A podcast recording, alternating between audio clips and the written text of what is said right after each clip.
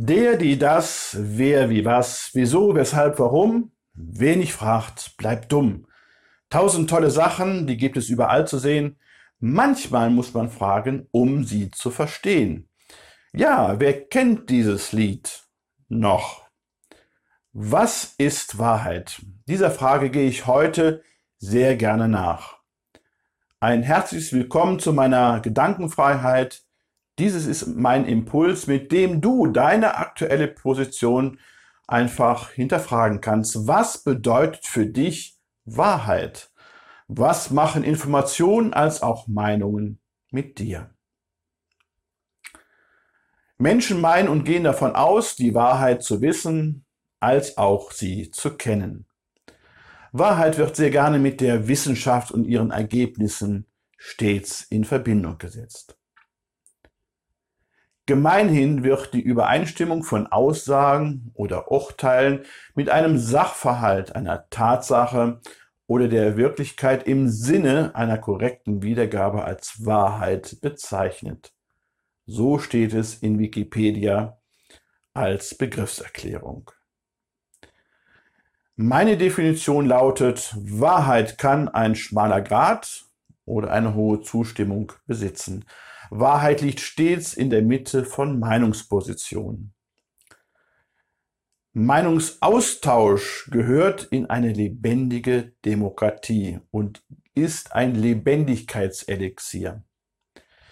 Ich selbst, Jahrgang 1966, bin mit Politikern groß geworden, mit den Namen Brandt, Wehner, Schmidt, Genscher, Strauß, Bachze und Kohl und wie immer sie noch hießen, in der Bonner Zeit. Sie standen für Positionen und standen auch dafür ein. Sie alle hatten Ecken und Kanten. Sie alle haben um die Meinungsbildung und Meinungshoheit gerungen. Dennoch, wenn es um die wichtigen Entscheidungen ging, ich nenne nur mal RAF und die Entführung der Lufthansa-Maschine in Mogadischu, standen alle parteiübergreifend zusammen. Wahrheit ist für mich ein lebendiges, sachliches Modell. Wir alle besitzen unsere individuellen Modelle. Ich bin häufig in den sozialen Netzwerken unterwegs und schreibe meine persönliche Meinung frei weg von der Leber. Was da als Feedback zurückkommt, ist meistens positive Zustimmung. Die nicht zustimmen, verlassen immer wieder vermehrt die Sachlichkeit und gehen in die persönliche Auseinandersetzung. Wortstarkes Brüllen in Schriftform, diffamierende Äußerungen mit einem Wortschatz, Entschuldigung, wenn ich das jetzt sage, der eher in die Toilette gehört. Die Stimme des Andersdenkenden soll somit unterdrückt werden. Die zurückgezogenen Menschen sollen erstmal gar nicht wagen, sich zu äußern.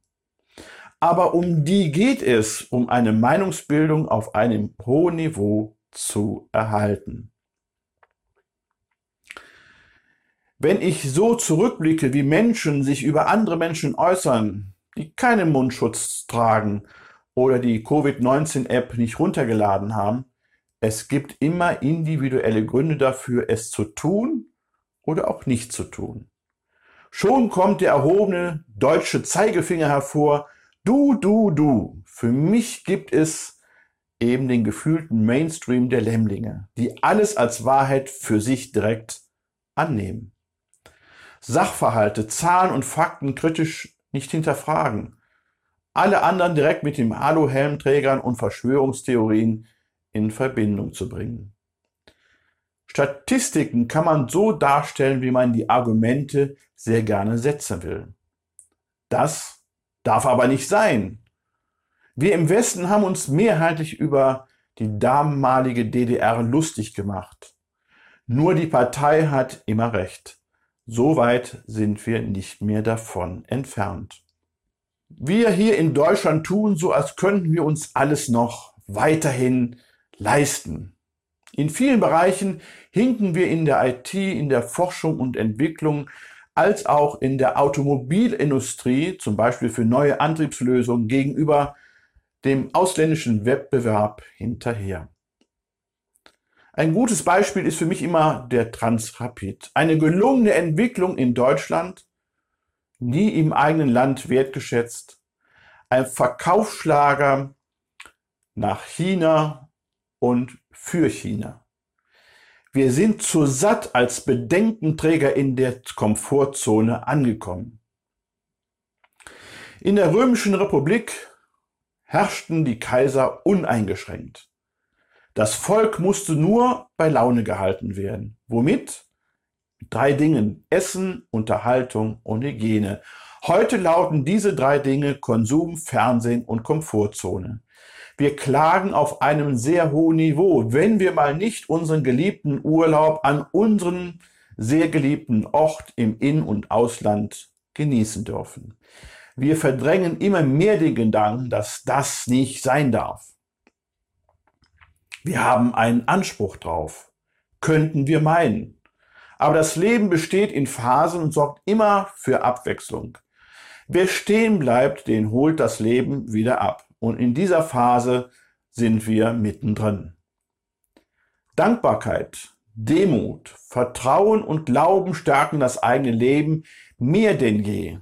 Wenn wir etwas nicht mehr tun können oder erhalten, so sollten wir diese vier eben genannten wichtigen Elemente gedanklich und in der Sprache nutzen.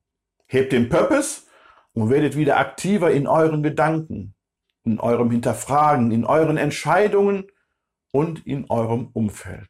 Freiheit benötigt Mut, so wie ich zu sagen pflege, und muss jeden Tag neu errungen werden. Auch deine. Es ist aber der Glaube, eine feste Zuversicht dessen, was man hofft und ein Nichtzweifeln an dem, was man nicht sieht. In diesem Sinne mit den besten Wünschen, Ulf.